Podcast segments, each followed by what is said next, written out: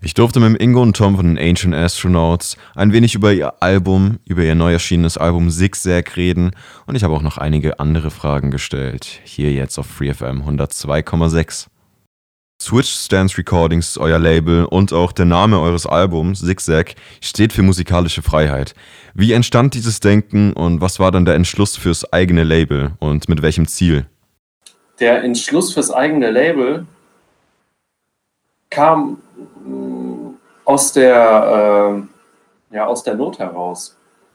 Wir haben damals, also bevor wir noch, sage ich mal, das, äh, das Label jetzt SwitchSense gegründet hatten, habe ich mit unserem Produzenten Protasov, der auch auf, seit Anfang an dabei ist bei SwitchSense Recordings, ähm, wir haben zusammen unter dem Namen Protasov und Alexander, weil mein Vorname ist Thomas Alexander, ähm, haben wir Musik zusammen gemacht und wollten eigentlich nur Künstler sein und haben uns bei mehreren Labels beworben und haben eigentlich äh, entweder keine Antwort bekommen oder nur äh, Absagen. Und es gab auch eine, interessiert, äh, äh eine interessierte Zusage, aber dann äh, waren die nur an zwei oder drei Tracks interessiert.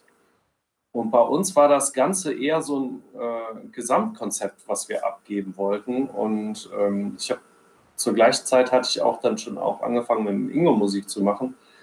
Und ähm, wir haben dann gesagt, so, nee, wir möchten, wenn das Ganze abgeben, halt so, weil das halt äh, schon ein, ein, Album auch war, aber nicht nur so ein paar einzelne Tracks, weil die gerade bei einem anderen Label gerade irgendwie da und dazu passen. Und ähm, dann haben uns ja, wir, wir, kannten halt auch schon einige Leute aus dem Business, sag ich mal jetzt, äh, zum Beispiel der Henry von Unique Records, äh, Rest in Peace, ist leider äh, vor ein, zwei Jahren gestorben. Ähm, der hat uns dann auch gut zugeredet und meinte so, ey, ihr Jungs, ähm, also ich weiß noch, da haben Ingo und ich mit ihm in Essen auf, aufgelegt, auf so einer, was war das, so eine Uni-Party da. Kannst du dich noch daran erinnern? Im Innenhof der Universität in Essen eben. Ähm, da hat er gesagt, ey, ihr Jungs, ihr seid talentiert genug und clever genug, äh, warum macht ihr es nicht selber? Und dann, ja, und so ist dann die äh, Idee zum Label entstanden und dann mit dem Namen Switch Stance, ähm, das habe ich dann aus dem Boardsport entlehnt, den Begriff, weil beim Skaten oder beim Snowboarden sagt man ja, kann man ja auch Switch Stance fahren, also indem man die, äh, die Fahrtrichtung ändert, weil man hat ja einen, sag ich mal, als normaler Fahrer hat man ein, äh, wie sagt man, man hat ein festes Bein, man fährt entweder mit vorne links, also regular, oder mit, äh, mit rechts, goofy. Und äh, die Profis können Switch Sense fahren, die können in beide Richtungen fahren, können dadurch mehr Tricks äh, machen. Und ähm, da haben wir uns gedacht, wir fahren am liebsten in der Musik, so waren wir nämlich immer als DJs, fahren wir immer am liebsten Switch-Stands. Wir, äh, wir spielen gerne Funk, wir spielen gerne Afro, wir spielen gerne Latin, Reggae, Hip-Hop, alles quer durch den Garten und wollen uns nicht nur auf eine Richtung äh, einlassen. Und deswegen habe ich dann das Label Switch Stands Recordings genannt. Und auch, weil wir halt auch gerade im Boardsport äh, am Anfang des Labels halt viel gearbeitet haben mit der Industrie zusammen und auf vielen Skate, Snowboard, Surf-Events auch Musik gemacht haben. Mit eurem Debütalbum We Are To Answer habt ihr 2009 bereits schon internationale Aufmerksamkeit erhalten, mit auch Features von The Far Side zum Beispiel. Meine Frage jetzt, wie habt ihr diesen Kontakt in die USA gefunden und wie hat sich dieses nationale Denken nach außen hin verbreitet? Tom, du, ich denke, das musst du auch beantworten. Also ich, ich kann einfach sagen, wir haben sicherlich immer als äh, Ancient Astronauts ein internationales Publikum gesucht und das auch angestrebt und äh, zum Beispiel der Kontakt mit The Far Side kam auch über den Tom zustande. Der kann da bestimmt jetzt was zu erzählen. Und genau. Ähm, bei mir war es so, dass ich schon 2001, also eigentlich auch im, im, ersten Jahr von Switch Sense, bin ich zum ersten Mal nach Miami zur Winter Music Conference geflogen. Ich war damals, das war für uns auch, also waren ja auch so die ersten Jahre des Internets eigentlich. Und da war ich in, äh, in so einer Newsgroup, so hieß das damals, in der Downtempo Newsgroup, wo es um Downtempo Music und Instrumental Hip-Hop, Trip-Hop und sowas ging. Und da war ich, waren viele Amerikaner dabei. Und die haben dann ähm, immer gesagt, hey Leute, sollen wir uns nicht alle hier bei der Winter Music Conference treffen, die weltgrößte Musikmesse, bla bla bla. Das ist super, da kann man super Kontakte machen und all sowas. Und ähm, da habe ich mir gedacht, so, hm, ja, okay. Ich war, vor, ich war noch nie in den USA vorher und habe gedacht, so, ja, jetzt Miami. Und dann hatte ich aber zufälligerweise einen, einen guten äh, Kumpel genau in Miami, in South Beach wohnen. Den hatte ich ein paar Jahre vorher in, äh, in Mersey, in unserer Heimatstadt, kennengelernt. Und der hatte äh, mich auch schon mal eingeladen. Dann habe ich mit ihm drüber gequatscht. Und er so, ja klar, Mann, komm hier äh, zur, zur Winter Music Conference, ähm, kannst bei mir wohnen. Und dann habe ich das gemacht. Und da habe ich dann meine ersten USA-Kontakte praktisch auch so aufgebaut. Und habe damals da auch die Jungs von Fort Knox Recordings kennengelernt aus Washington, D.C. Die haben mir später dann, äh, durch die habe ich dann später den Kalani, den damaligen Labelmanager und Tourmanager von Thievery Corporation kennengelernt, was dann im Endeffekt resultiert hat, dass wir 2009 unser Album auf dem Label von Thievery Corporation auf ESL Music released haben. Und mit The Far Side, das kam, als ich dann, ich war glaube ich fünf Jahre in Folge, jedes Jahr in Miami bei der Winter Music Conference, da habe ich dann durch einen ähm, amerikanischen Rapper, den ich kannte, Brimstone 187 oder so hieß der. Ähm, mit dem war ich in Kontakt, den hatte ich äh, ein Jahr vorher da kennengelernt, habe dem gesagt, hey, ich bin wieder in Miami. Er kam aus Miami, meine ich, und äh, meinte dann so, hey, sollen wir uns nicht wieder treffen? Und da meldet er sich und sagt so, ey Mann, ah nee, Moment, jetzt Sorry, jetzt habe ich es Das waren Jungle Brothers, äh, ne? Das waren die Jungle Brothers. Sorry, das war, so habe ich die Jungle Brothers damals kennengelernt, weil er mit den Jungle Brothers im Studio war. Äh, nee, genau. The Far Side, genau, wieder zurück. The Far Side habe ich kennengelernt, indem ich, ich bin auch viele Jahre in den, äh, ich glaube, das erste Mal 2004, 2005, irgendwie so die Ecke, bin ich äh, zur Medium nach Cannes jedes Jahr gefahren, zur Medium Music Conference. Und da habe ich dann mal den Manager von The Farside kennengelernt. Ich bin mit dem in Kontakt geblieben. Und äh, ja, dann hatten wir irgendwann diesen Beat von Classic, ähm, wo ich mir gedacht habe, so, als ich den zum ersten Mal gehört habe, konnte ich mir direkt The Farside drunter vorstellen. Und dann habe ich halt den Manager, Manager von The Farside kontaktiert, habe ein Angebot gemacht auf dass sie sich dann eingelassen haben und so ist das dann gekommen. Wie habt ihr, da ihr schon relativ lange tätig seid, seit 2001, wie habt ihr diesen Wechsel des Sounds wahrgenommen über die, über die Jahre? Von den 2000er Trends wie Nelly, 50 Cent, Eminem bis Anfang der 2000er, 2020er mit Größen wie zum Beispiel ASAP Mob, Travis Scott oder Kendrick Lamar. Also ich würde sagen, ähm, ich persönlich war immer daran interessiert, auch den ähm, modernen Trends, sage ich mal, oder dem, was gerade angesagt ist, zu folgen. Einfach auch aus ähm, Gründen eines Produzenten, um up-to-date zu bleiben. Es gibt natürlich viele Musik, die ähm, sehr plastisch rüberkommt, die uns, würde ich sagen, beide nicht gefällt. Aber natürlich Größen wie Kendrick Lamar und andere sind natürlich auch Künstler, die wir verfolgen und ähm, deren Skills und ähm, auch die Produktion derer Künstler uns sicherlich auch beeinflusst und, und beeindruckt, würde ich sagen. Ja, ja ich, ich habe das, ich sehe das, habe das Ganze immer äh, viel halt aus der Sicht eines DJs gesehen, weil war immer DJ, bin DJ und ähm, bin da immer sehr nach meinem Gefühl gegangen, dem, was ich spüre äh, was ich gerne auflegen möchte. Und mir geht es halt in der Musik, die ich spiele, auch viel immer um Message.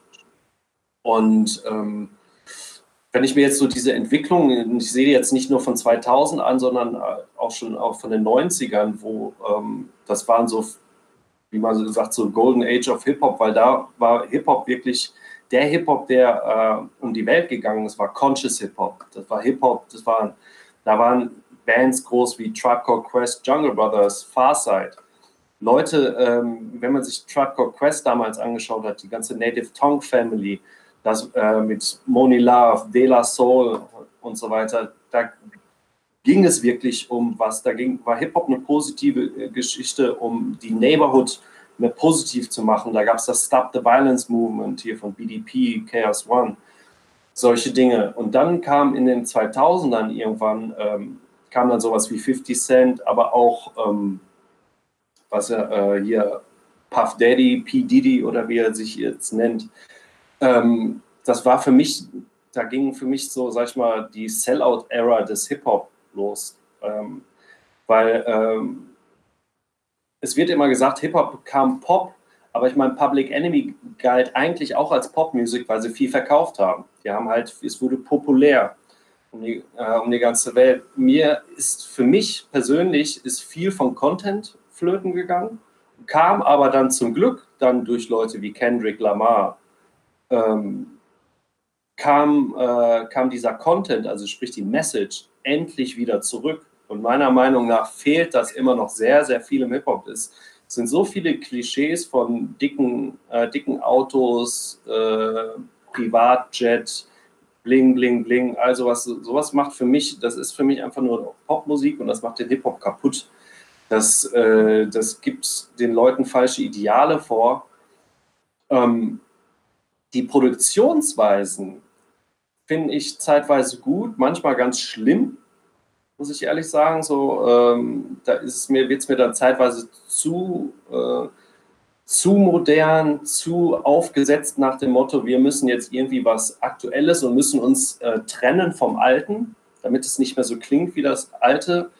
Ähm, dabei finde ich, ist es halt genau ähm, die, die, die Mischung, wenn man das Alte mit dem Neuen verbindet, was die ganze Sache äh, interessant macht. Also da ist ich weiß nicht, mir ist das alles einfach ein bisschen zu sehr Pop geworden und da sind dann Leute wie Kendrick Lamar und dann wirklich halt so echt so Höhepunkte, wo ich dann sage so, oh Gott, es gibt noch eine Hoffnung wieder für den Hip-Hop. Wenn man, wenn man sich, und das ist halt, sag ich mal, das, äh, ähm, das muss man auch dazu sagen, es gibt ja immer noch, der, der, der Hip-Hop, den, äh, den ich als gut empfinde, gilt heutzutage meist als Underground-Hip-Hop. Früher war der Hip-Hop, das war das, was als Hip-Hop auf der ganzen Welt gehört wurde, ist leider heutzutage vieles davon einfach Underground-Hip-Hop. Das ist halt schade daran. Wie ihr schon gesagt habt, ihr lehnt diese Musik oder die Industrie, eher gesagt, in der Materialismus großgeschrieben wird, lehnt ihr ja ab. Ihr stellt euch auf eine ganz andere Seite. Ihr habt die Musik im Fokus, im Vordergrund und auch an erster Stelle. Mit eurem neuen Album, jetzt vor allem mit Zigzag, habt ihr das nochmal manifestiert. Vielleicht könnt ihr den Namen und das Konzept der Platte erklären.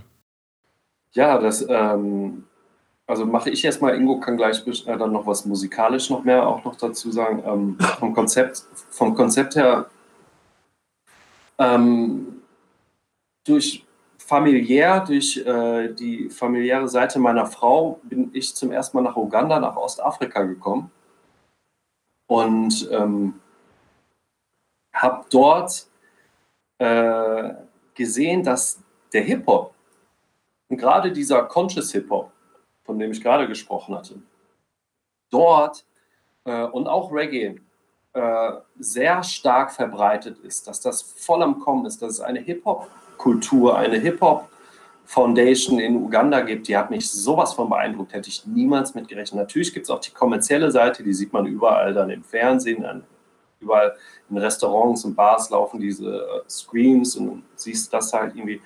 Aber dieser lebende Underground, das, was die Ghettos positiv machen soll, was den Kids was Positives geben soll, um die von der Straße zu holen und denen einfach das Positive vorzeigen soll und nicht die negativen Dinge, ist dort so verbreitet und wird immer stärker. Das hat mich so beeindruckt. Und vor Dingen, was mich beeindruckt hat, ist, wie ernst die Leute das nehmen und ähm, wie sehr die sich diesen härteren Weg, weil das ist meiner Meinung nach immer der härtere Weg in der Musikindustrie, sich nicht den kommerziellen äh, Weg zu nähern und anzubiedern, sondern wirklich ähm, anzuecken und mit seinen Messages auch wirklich, ja, zeitweise auch was zu provozieren, aber einfach die Realität, die oft viele Leute einfach nicht aussprechen und, äh, und irgendwie ähm, sich wegreden möchten, aber die die Kids in den Ghettos jeden Tag vor Augen bekommen, ähm, dass sie angesprochen wird und einfach ausgesprochen wird. Das hat mich äh, so beeindruckt deswegen Zigzag, weil ähm, die meisten, die auf unserem Album sind, sind nicht mit dem goldenen Löffel, silbernen Löffel im Mund geboren worden. Die kommen aus den Ghettos oder ähm, haben Bezug zu den Ghettos und haben diesen schwierigeren Weg äh, sich genommen und dadurch trifft man, und das kennen wir selber als Independent-Label, das halt nicht House-Musik gemacht hat, wie als instrumentale Musik oder so, sondern halt den Weg des Hip-Hop und des Downtempo und, und, und Reggae gegangen ist, dass äh, man hat einfach viel mehr Pro, äh, Probleme damit, eine gewisse Akzeptanz zu finden. Man muss sich seine eigenen Nischen irgendwie aufbauen.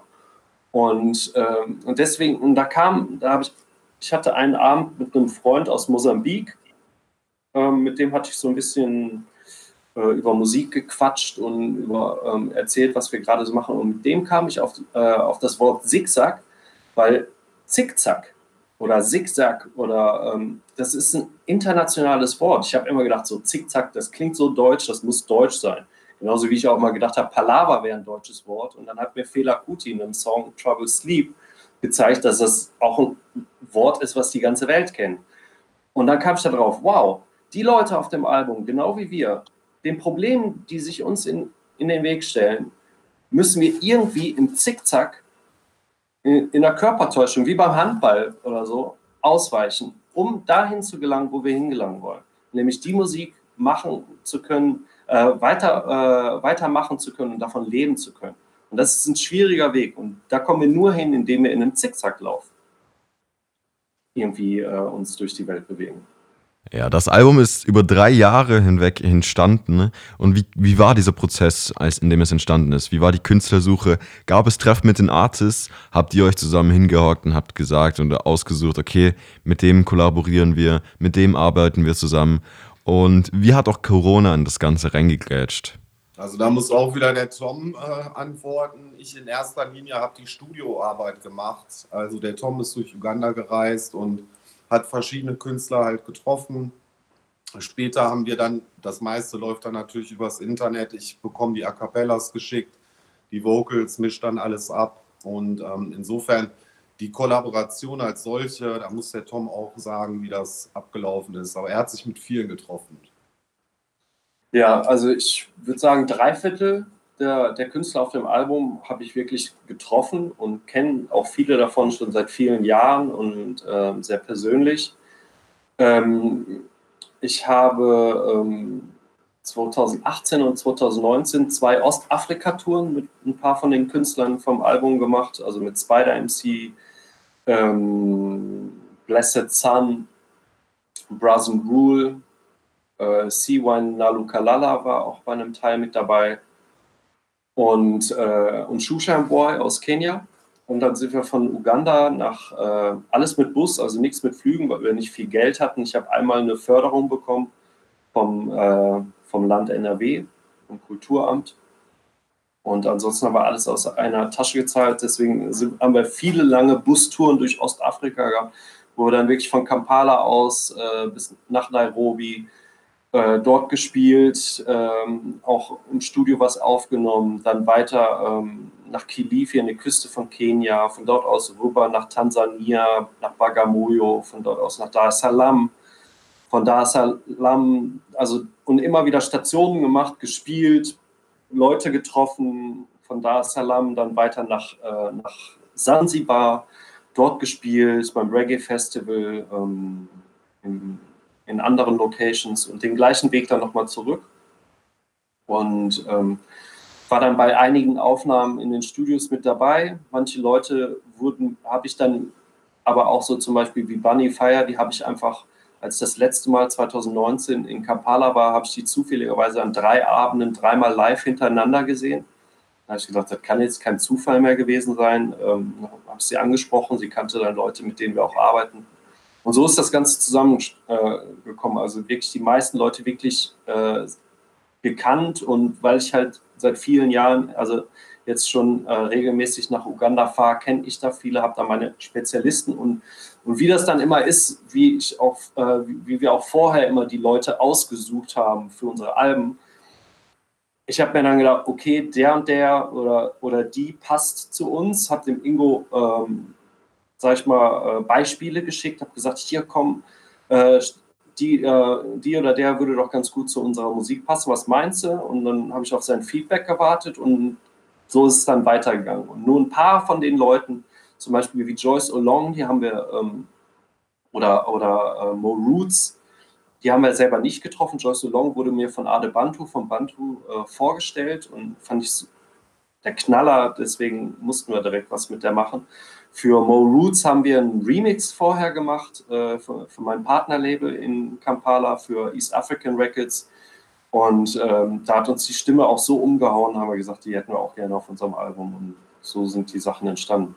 Wie entstanden denn einzelne Songs? Wurden die Instrumentals im Vorhinein erstellt und haben dann die Vocal Artists drauf gerappt oder gesungen? Oder entstanden die Songs in einer Session mit den Künstlern? Wie lief dieser Prozess bei Entstehung der einzelnen Songs über die drei Jahre hinweg?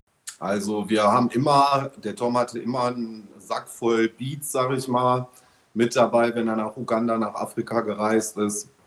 Und ähm, viele Beats waren eben dann die, ähm, das Fundament für die Songs, die wir heute hören, haben sich aber wirklich innerhalb der drei Jahre doch sehr drastisch auch unter anderem verändert. Das heißt, man hat auch experimentiert, man hat ein neues äh, Instrumental gebaut, weil man vielleicht nicht so ganz zufrieden war. Also das hat sich wirklich entwickelt, aber am Anfang stand immer der Beat oder das Instrumental, über das dann die jeweiligen Künstler halt gesungen oder gerappt haben. Hast du Samples oder mh, mm, Sounds aus den jeweiligen Ländern der Artists genommen? Und hast du auch jeweils jeden Beat oder Instrumental an für einen bestimmten Künstler angepasst oder konzipiert? Ja, natürlich. Also gerade wenn ich auch gedacht habe oder wenn wir gedacht haben, okay, das Grundinstrumental, auf das sie gerappt haben, das gefällt uns, aber man kann das noch, sag ich mal, noch mehr auf das Thema, auf die Person zuschneiden. So hat man versucht, sicherlich ein etwas ähm, ähm, weiterer Weg, aber das, das, das, ähm, den Beat noch mal mehr auf die Person zuzuschneiden. Und ähm, es sind natürlich ähm, einige afrikanische Instrumente drin, vor allem perkussive Instrumente wie Djembe. Und ähm, wir haben also schon afrikanische Elemente, auch viele drin. Aber es war jetzt nicht so, ähm, wie soll ich sagen, zwanghaft, dass wir unbedingt äh, sehr afrikanisch daran klingen wollten oder dass jetzt es notwendig ist, in jedem Song ein äh, Instrument aus äh, Uganda oder ähm, wo auch denn dann immer her ähm, einzubauen. Genau, und ähm, wir hatten auch vorher, das weiß ich noch, also das war so vor knapp drei Jahren, das waren auch so mit so die Anfänge des Albums, also wo wir dann, sag ich mal, das Konstrukt der Idee hatten, Zigzag, das Album und da mit unterschiedlichen Künstlern und wo wir dann so eine Thematik vor Augen hatten. Ähm, bin ich hier in Köln ins Studio gegangen mit drei afrikanischen Musikern, mit denen ich auch schon seit Jahren zusammenarbeite, weil ich mache hier in Köln seit jetzt mittlerweile sieben oder acht Jahren so einen Live-Afrobeat- und Reggae-Abend, der heißt Family Affairs Cologne. Und ähm, da habe ich mir eine Liveband äh, zusammengestellt aus afrikanischen Musikern und da sind einige Drummer und Percussionisten bei und dann bin ich mit drei von denen, äh, die aus Togo, Senegal und äh, Guinea kommen, hier in Köln ins Studio gegangen und habe mit denen dann Djembe aufgenommen, Drums ein bisschen und auch Calabash. Und daraus hat dann der Ingo zum Beispiel auch, die hat er dann direkt verwurstelt und in, in äh, wieder zu Beats ähm, gepackt, die ich dann wieder mitgenommen habe auf die erste, ähm, auf die erste Tour, äh, auf die erste Zigzag-Tour und habe dann, ich weiß noch, als wir das erste Meeting hatten mit allen äh, von den Leuten, mit denen wir auf Tour gegangen sind in Kampala, ich hatte den vorher die Beats schon per E-Mail geschickt, aber ähm, leider, also es, äh, es, dauert dann immer ein bisschen, bis die Leute dann halt, die sind halt nicht jeden Tag online, so wie wir das bei uns kennen halt. So Datenmengen, da kosten viel. Die meisten haben echt nur ein Telefon, äh, oft kein Laptop oder so. Äh, das dauert dann, bis die sich dann die Sachen runterziehen. Also war es eigentlich dann so, dass die Leute getroffen haben, habt ihr die Beats vorgespielt und die haben sich dann vor mir die Beats ausgesucht und so. Und ich weiß zum Beispiel noch, dass äh, Spider, als wir ihm den äh, Beat für Dollar vorgespielt haben, dass er, weil der ist selber Percussionist, ähm, der ist Teil von der äh, Nyabingi Percussion Group äh, Nilotika Cultural Ensemble. Und da ist er total auf diesen Djembe-Rhythm abgefahren, weil er gesagt hat, er hätte die genauso gespielt. Und solche Dinge kommen dazu. Also ich glaube, dass dadurch halt, äh, der Ingo hatte halt vorher schon, wie gesagt, halt bei manchen Beats halt schon äh, solche Rhythms, Percussion Rhythms und so eingebaut und dass auch dann sich die Leute aufgrund dieser Rhythms dann auch vielleicht noch extra dann, äh, so wie der Spider dann äh, auch die, die Beats, die zu ihnen passen, dann ausgesucht haben. Auf eurem Album hört man viel Hip-Hop, viel Reggae. Als ich es angehört habe, musste ich sehr viel auch mit dem Kopf nicken. Ähm, ihr habt doch gesagt, Afrika als Mutterkontinent. Von da kommt dieser Rhythmus, dieses Leben, dieses Gelässige. Ähm, wie habt ihr das für eure Beats, für eure Instrumentals? Habt ihr das irgendwie angewandt oder habt ihr Inspiration daraus genommen? Also ich würde schon sagen, dass uns immer ausgemacht hat, dass wir sehr experimentell arbeiten. Wie ich ja schon sagte, dass auch ein Song sich im Laufe der Produktion komplett ändern kann. Also dass da wirklich die Richtung gedreht wird. Ich glaube, dass wir da sehr aus dem Bauchgefühl arbeiten und ähm, sicherlich dann auch manchmal Zigzag eben den äh, längeren Weg gehen, um zum Ziel zu kommen. Und natürlich greifen wir aus verschiedensten Stilrichtungen Inspiration. Also ähm, wir hören beide querbeet, würde ich sagen. Ich höre auch noch viel Klassik. Also das, wo der Funke überspringt, kann sehr ähm, vielfältig sein, würde ich sagen. Also es ist jetzt auch da wieder nicht so, dass zumindest von meiner Seite, dass ich jetzt die ganze Zeit ähm, afrikanische Musik gehört habe, was ja auch ein unglaublich breites Feld ist, ähm, sondern ähm, ja, ich glaube, dass wir immer unseren eigenen Weg gegangen sind und den halt Switch Dance oder Zigzag Style.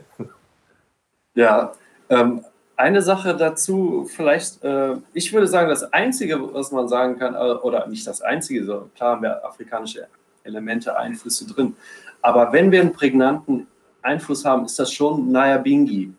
Weil wir beide sind halt große Reggae-Heads und gerade so Naya Bingi Reggae hat uns beide immer voll gegriffen. Diese Drums da drin, weil da waren immer diese afrikanischen Trommeln drin.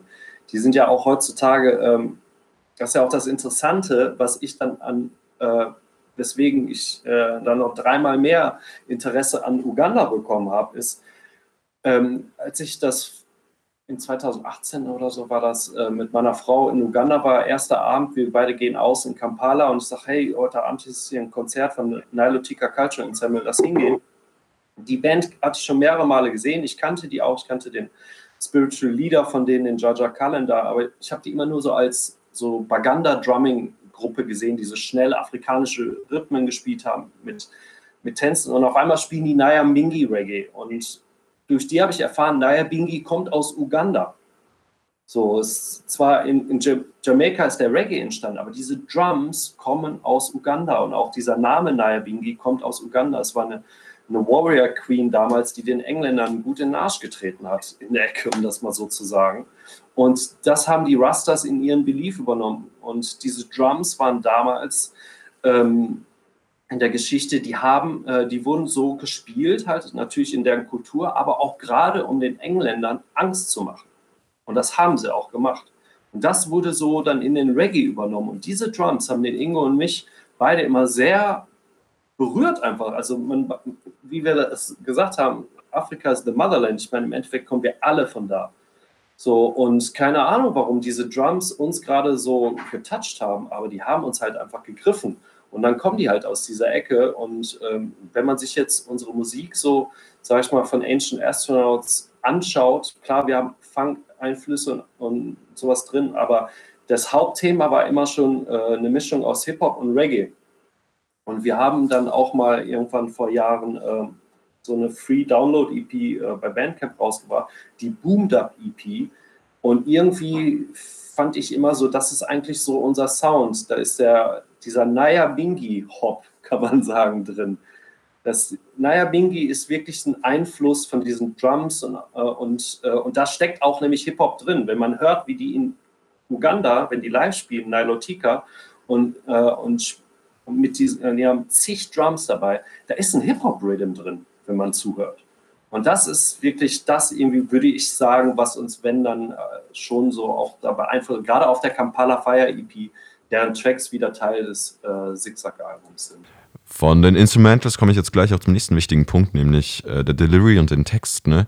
Die Artists, was die drauf produzieren, ist ja auch wichtig für euch, weil das ja, ihr habt ein gewisses Konzept, ihr habt eine gewisse Idee hinter diesem Album. Da müssen die Künstler und Künstlerinnen dann natürlich auch mit ihren Texten, mit ihrer Delivery arbeiten, dass das Konzept rund wird und nicht irgendwas raushebelt. Hattet ihr Kontakt oder Rücksprache mit den Artists? Habt ihr irgendwie gezeigt oder erklärt, was für ein Konzept ihr im Kopf habt? Oder habt ihr den komplett freien Lauf gelassen? Und darauf vertraut, dass sie das umsetzen, was ihr als Plan hattet? Das würde ich auch so sagen. Also ich glaube, dass man da sagen kann, wir wussten, ähm, dass, dass wir das Richtige erwarten können von den Künstlern, die bei uns auf den Beats gesungen haben. Insofern hatten die Künstler auch komplette Freiheit. Okay, ja, also ich, ähm, klar, bei denen, die ich jetzt persönlich so nicht kannte, sag ich mal, wie bei Joyce O'Long oder die ähm, oder Mo Roots, ähm, denen habe ich vorher nochmal äh, einfach ein PDF geschickt mit dem Konzept, was ich so in Kurzform äh, erklärend zu dem Album nochmal geschickt habe. Aber ich bin eh davon ausgegangen, also weil wir haben uns einfach keine Künstler von vornherein ausgesucht, wo man weiß, dass sie eher so ein, hey, so ein Bling-Bling-Hip-Hop oder so machen, sondern die wurden natürlich schon ausgesucht, äh, weil wir wussten, das sind echt gute Leute, die wirklich Leute, die was für ihre Community tun wollen mit ihrer Musik. Wie unterscheidet sich der Sound aus Uganda mit dem aus Nigeria oder Jamaika, deren Wurzeln global ja auch zu hören sind, im Dancehall oder eben Drill, zum Beispiel aus Großbritannien? Wie würdet ihr sagen, macht, äh, macht den Sound aus Uganda direkt aus? Puh, gute Frage. Ähm, also, puh. ich sag mal so, dieser wie er ja genannt wird, so Naya-Pop, diese, äh, diese Afrobeats aus Nigeria, die haben ja Einfluss, haben großen Einfluss auf die gesamte afrikanische Musik gehabt.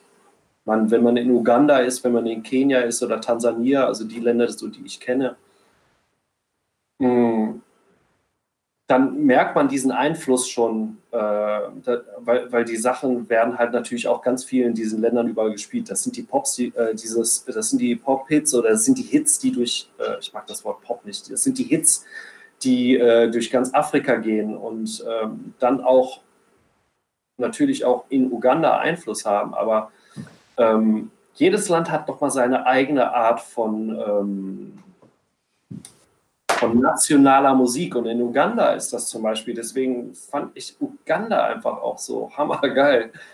In Uganda hörst du an jeder Ecke im Land gibt es so eine, einen Grundrhythmus. Und das ist so eine Mischung aus ähm, dem 90s Dancehall, so den Sly Robbie und so sehr geprägt haben. Ähm, ein bisschen schneller gedreht, so in, in so eine Mittempo-Geschwindigkeit aber es hat so was Schönes, sehr melodisch, organisch. Es gibt so einen Dancehall-Grundrhythmus, den du im ganzen Land hörst. Und dann, und die Sänger in Uganda sind, äh, singen sehr melodisch mit ganz schönen Melodien, ganz schöne positive Sachen. Und das hörst du im ganzen Land. Also im ganzen Land läuft überall Dancehall und also Ugandan Dancehall oder Jamaican Dancehall. Ähm, das ist so der, der Grundrhythmus da. Aber ich ich glaube, äh, also wenn man das jetzt aber auf, auf Zigzag, auf die ugandischen Tracks auf Zigzag bezieht, ähm, ich finde, äh, ich, ich, ich, kann das nicht vergleichen mit den anderen. Äh, zum Beispiel, wenn man sich den Song Wanna Ken mit Brazen Rule anhört. Ähm, der Brazen Rule kommt aus Nord-Uganda. Da ist eine ganz andere Musikkultur, da sind die Acholi, äh, das ist die Acholi-Kultur da oben. Ähm, das ist eine ganz andere Musikkultur als jetzt, sag ich mal, in, äh, in in Buganda, also Kampala, die Ecke, die, äh, was äh, das Zentrum Ugandas ist. Ähm, ich find, man kann da, also du, du hörst dann diese Buganda-Elemente zum Beispiel dann bei Spider MC beim Song Basonjive raus. Ähm, dieses melodische, was er da reinbringt, das ist dann eher so eine Buganda-Art. Aber es gibt eigentlich, äh, Uganda ist zu facettenreich, dass man sagen kann, es gibt so diesen einen Uganda-Sound oder wenn, dann wäre es für mich die, eher dieser Uga moderne Ugandan Dancehall, aber wenn man sich das Traditionelle anschaut, gibt es sehr viele Unterschiede von den Acholis zu den Uganda. Ähm, und ich glaube, auf unserem Album ist es, könnte man jetzt schwierig sagen, das ist jetzt so der Uganda-Sound, weil wir haben auch, äh, sag ich mal, das eher auch wieder zu so einem Ancient Astronaut-Sound so ein bisschen gemacht halt, weil wir sagen, weil wir Hip-Hop und Reggae gemacht haben und, äh, und jetzt uns nicht diesen modernen Uganda Dancehall irgendwie angebiedert haben, sondern wir haben einfach gesagt so, hey, da sind ist, wir machen Hip Hop und Reggae und da sind äh, ganz viele MCs und Sänger, die ganz tollen Sound, in dem da gibt es auch ganz tollen Soul, modern, so Neo-Soul aus Uganda. Das ist unglaublich. Also gerade hier Mo Roots, was die macht, das ist der Knaller, wird man niemals von so einer Ecke erwarten. Wir haben das, glaube ich, dann einfach zu, auf unsere Musik wieder hingeschneidert mit den Leuten. So würde ich das unbedingt ungefähr mal beschreiben. Ja, und ich, ich glaube, das ist ja auch, auch wieder Zigzag wir alle werden ja dadurch auch beeinflusst, dass wir einfach den Zugang zu allen Dingen auf dieser Welt haben übers Internet. Insofern sieht man ja auch, dass, äh, ob das positiv oder negativ ist, dass die Einflüsse ja wechselwirkend sind. Manche Tracks gehen ja schneller und manche dauern länger bei der Produktion, beim Produzieren. Manche brauchen ein bisschen, bis sie ihren vollen Glanz zeigen können. Manche sind relativ schnell fertig. Habt ihr da bei euch auf Zigzag auch einige Beispiele dafür oder ist es eher so, dass alles in einem Tempo abgelaufen ist?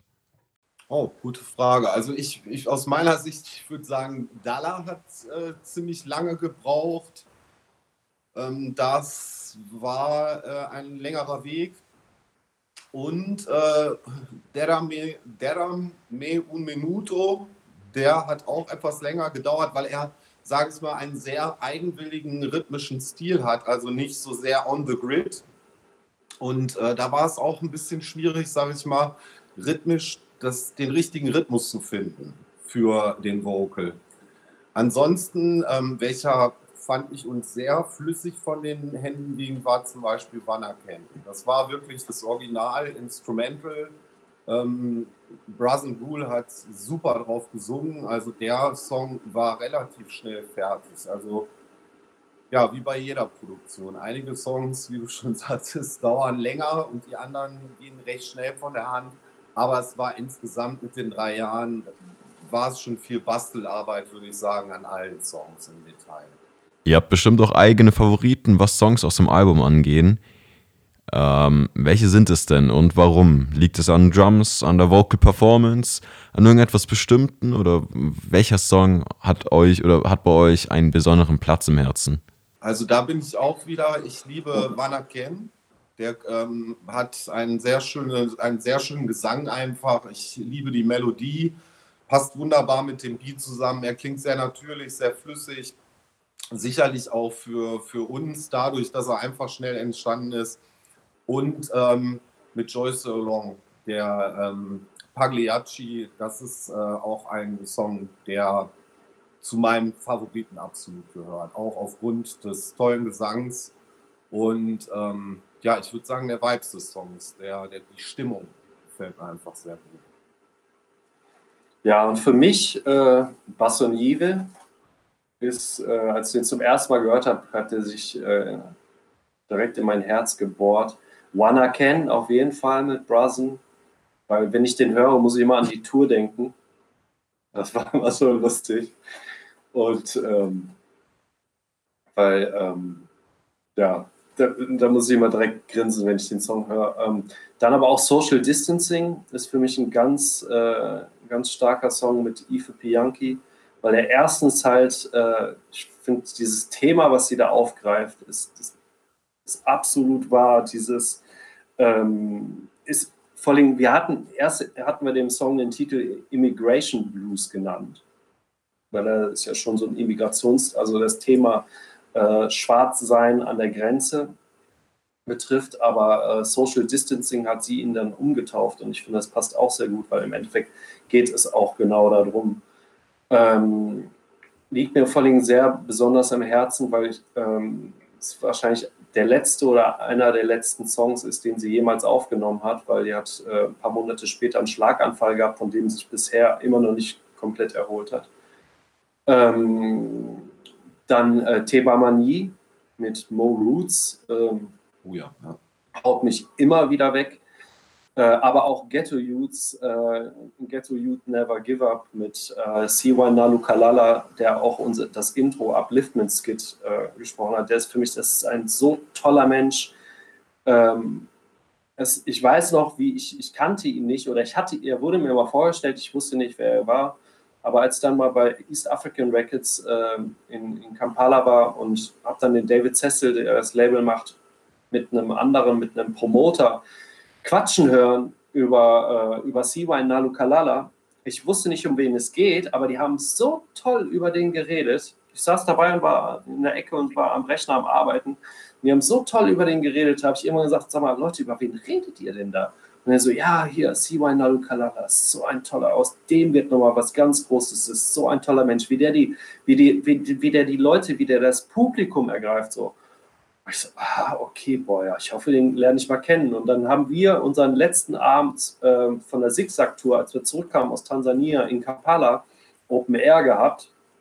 Und dann war CY Nalukalala auch da. Und dann wurde er mir vorgestellt nochmal, das ist Siwan. Ich so, ach, du bist das. Und er so, ja klar, Mann, wir kennen uns doch. Und ich so, ah, okay. Und dann habe ich gesehen, wie er live performt hat und wirklich, genau wie die gesagt haben, die Leute mitgegriffen hat. So. Genau das, äh, diese Positivität steckt für mich auch in dem Song und auch in dem Intro, was der Ingo so geil hinbekommen hat. Das Intro, weil äh, im Endeffekt das, was er quatscht da im, im, äh, im Intro, ist von der Sprachnachricht, die C-Wine und ich uns geschickt haben per WhatsApp. Das hat der Ingo eingebaut. Weil äh, das war so toll. Ich habe so einen tollen Dialog mit dem gehabt. Wir haben uns einfach über Babylon System, über Korruption, über Gier, über ähm, Rassismus, über solche Dinge unterhalten. Und dann schickt er mir diese Nachricht zurück und dann habe ich die an, so wie ich das oft dann, in, wie wir unsere Musik machen, oft, wenn ich irgendwo als DJ irgendwie eine Platte habe, irgendwo, die hat ein geiles Intro oder sowas, dann schicke ich das dem Ingo und sage, hier Ingo, das können wir doch bestimmt irgendwo mal samplen oder so. Und genauso habe ich ihm das geschenkt und gesagt, hier, zieh dir das mal rein. Irgendwas können wir doch damit machen. Ich hätte jetzt nicht gedacht, dass das im Endeffekt das, äh, im, im, Intro für unser Album landen würde, sondern ich dachte vielleicht, der macht irgendwie was draus, was wir dann nehmen, äh, was ich dann wieder nutzen kann für ein DJ-Set oder irgendwie so. Aber das passte dann sogar, als der Ingo mir das dann geschickt hat. Ähm, ja, das sind wirklich so Songs. Und, und äh, ich denke, Ingo, da spreche ich auch für dich, äh, der Song mit Abrams, äh, Ethan Dikwa. Ja. Finde ich auch, das ist äh, auch ein Song. Ja. ja. Ich würde noch gerne zu dem Upliftment-Skit, weil ja, genau so war es. Also ist im Prinzip durch Zufall entstanden und ist übrigens auch ein Song, der lustigerweise bei Bandcamp Weekly letzte Woche ähm, lief in der Radioshow. Also dass auch ausgerechnet dieser Song gewählt wurde. Aber ich denke, er ist irgendwie zusammenfassend ähm, das, was Zigzag als Album sein positiv mit einer Message und ähm, ja, Werte vermitteln, jetzt ein bisschen ähm, übertrieben gesagt. Es ist klar, dass Zuhörer und Zuhörerinnen immer für sich selbst was rausziehen müssen aus einer Platte, immer ein persönliches Erlebnis daraus schaffen müssen. Was habt ihr aber gelernt als Produzenten bei Erschaffen eures Albums? Also ich, ich habe es direkt, ähm, jedes Album ist ja natürlich auch äh, produktionstechnisch eine Herausforderung, weil man arbeitet mit neuen Stimmen, man arbeitet mit neuen ähm, musikalischen Richtungen, sage ich mal. Und in, in, insofern ähm, mixen habe ich definitiv vieles rausgezogen, viele neue Ideen geschöpft. Also einfach die ganze Produktionsgeschichte, würde ich sagen, hat sich dadurch wieder ein Stück nach vorne entwickelt. Ja, und ähm, was habe ich daraus gelernt? Ähm, es gab ein, zwei Rapper, die eigentlich auch noch dabei sein sollten, die zum Glück aber dann doch nicht dabei waren, weil es hat sich halt, also ich habe einfach gemerkt, äh, dass bei manchen Leuten, wie es halt so ist und wie es auch bei manchen Freundschaften so ist, so dass sich erst nach einer gewissen Zeit zeigt, ähm, wie die Personen wirklich ticken halt. Und ich finde für uns für Ancient Astronauts, ich denke, äh, Ingo und ich, wir möchten mit Leuten, aber erstens, ich bin großer Fan davon, äh, mit Leuten lange zu arbeiten und nicht nur ein Album irgendwie und dann, sondern gerne länger. Und da, da muss man sich auch menschlich einfach äh, schon auch auf einer gewissen Ebene sein. Und ähm, ich glaube in Zukunft einfach, ich muss bei äh, ich muss mich da noch mehr reindiggen auf, äh, auf, die, äh, auf die menschlichen Aspekte, sodass wir ein, zwei kleine Fehler äh, nicht mehr passieren äh, bei der Auswahl. Also zum Glück ist jetzt so, die Endauswahl ist jetzt perfekt gelaufen, aber es wären fast ein, zwei Leute noch dabei gewesen, äh, die sich zum Glück selber vorher herausgesiebt haben, um das mal so zu sagen. Euer Album wird kommenden Freitag erscheinen und es wird atmen müssen. Ihr habt es fertig, ihr könnt es in Ruhe, in Ruhe anhören, müsst daran nicht mehr arbeiten.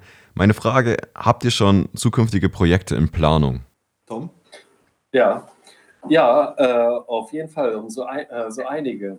Also auf ähm, Spider MC, er und ähm, von, von, von dieser Nyabingi Crew, Nilotika Cultural Ensemble, mit denen habe ich mit meinem Partnerlabel in, in Uganda ein ganzes Album aufgenommen, ein Live-Album von dem. Das kommt dieses Jahr raus und Spider und noch vier andere Drummer und Sänger aus dieser Band äh, sind zusammen ein Hip-Hop-Kollektiv, die sich Cypher Kabaka nennen.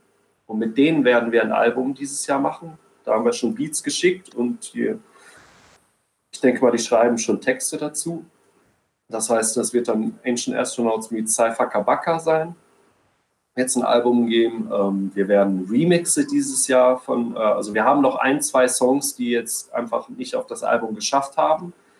Äh, mit, mit Shushan Boy, aber auch mit Spider MC oder auch mit C1 Nalu Kalala, aber wir haben jetzt schon 20 Songs auf dem Album, das war dann doch schon zu voll. Äh, die werden wir rausbringen und noch ein paar Remixe dazu. Und dann äh, haben wir noch so ein Album in der Planung. Da, äh, das geht aber eigentlich nur, zu, äh, wenn, wir, wenn wir Fördergelder bekommen. Und bisher haben, sind die Anträge abgelehnt worden, aber ich habe noch so ein, zwei Optionen. Dann möchten wir nämlich gerne ein Album aufnehmen, wo wir beide nach Kampala fliegen und mit Nilotika, also mit diesem ganzen Drum-Ensemble, halt nochmal so Naya Bingi Rhythms aufnehmen und nach Lagos fliegen und äh, mit der Bantu Crew dann noch so Yoruba Afrobeat Rhythms aufnehmen. Und also mehr die instrumentale Seite des Afrikanischen dann ohne, ohne, ohne Sänger. Genau. Da dürfen Fans auf jeden Fall gespannt sein. Meine letzte Frage: In einer Indus industrieversifften Musikszene, was könnt ihr neuen Musiker und Musikerinnen ans Herz legen?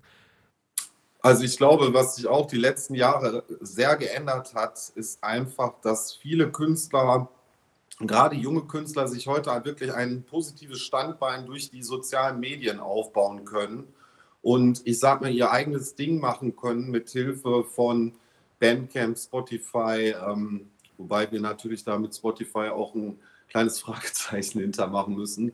Aber ähm, es gibt durch die sozialen Plattformen tatsächlich äh, die Möglichkeit, eine Karriere aufzubauen und einen direkten Bezug zu seinen Zuhörern und Fans aufzubauen. Und da würde ich sagen, das, das ist eine tolle Sache und ähm, insofern, dass man sein eigenes Ding macht, dass man sich nicht an dem kommerziellen, sage ich mal, Pfad orientieren muss, sondern dass man sein eigenes Ding machen kann. Aber es erfordert natürlich eine gewisse Beständigkeit und Durchhaltevermögen in dem Fall. Äh, und ich würde sagen, schaut euch nicht ähm, diese ganzen Casting-Shows im Fernsehen an, die, die gibt es ja weltweit. Das ist der absolute Mist wollte jetzt was Bullshit sagen. Ähm, weil das ist ein abgekartetes Spiel, ihr werdet da keine großen Stars. So, die Texte werden für euch vorgeschrieben, das heißt, ihr werdet nichts an den, äh, ihr werdet nichts an den kompositorischen Rechten bekommen, also weil die Musik wird von anderen geschrieben, die Texte werden von anderen geschrieben, ihr seid nur das kleine Puppet, was äh, die Texte einsingt, bekommt. Ihr ein paar Prozentpunkte, wenn überhaupt. Ähm, und wenn ihr selber eure Musik rausbringt, also was, lasst euch nicht auf so einen Mist ein wie ähm, irgendwie äh, solche Agenturen, die euch so Fake Insta-Grows anbieten, wo ihr praktisch Insta-Follower-Zahlen kaufen könnt oder ähm, irgendwelche Bots für äh, Spotify, für Soundcloud-Fans oder irgendwie sowas halt das findet man heraus. Das ist ganz leicht zu durchschauen. Und wenn ihr es einmal gemacht habt, ist es nicht zurückdrehen und dann habt ihr euch ein Eigentor geschossen. Hört auf euer Herz, macht die Musik, die ihr wirklich machen wollt und versucht euch nicht an Popcharts oder irgendwas anzubieten. Lasst euch inspirieren von anderen, aber macht euer eigenes Ding. Nur so kommt ihr weiter. Ja. Ich darf mich ganz herzlich beim Tom und beim Ingo für dieses super Interview bedanken. Äh, schöne Informationen rausgezogen aus Zigzag und auch aus dem ganzen Denken drumherum. Hört euch das neue Album an, Ancient Astronauts Zigzag, bei uns in der Rotation oder auch auf Streaming-Plattformen erhältlich. Hört es euch an, genießt es und fühlt den Vibe aus Afrika.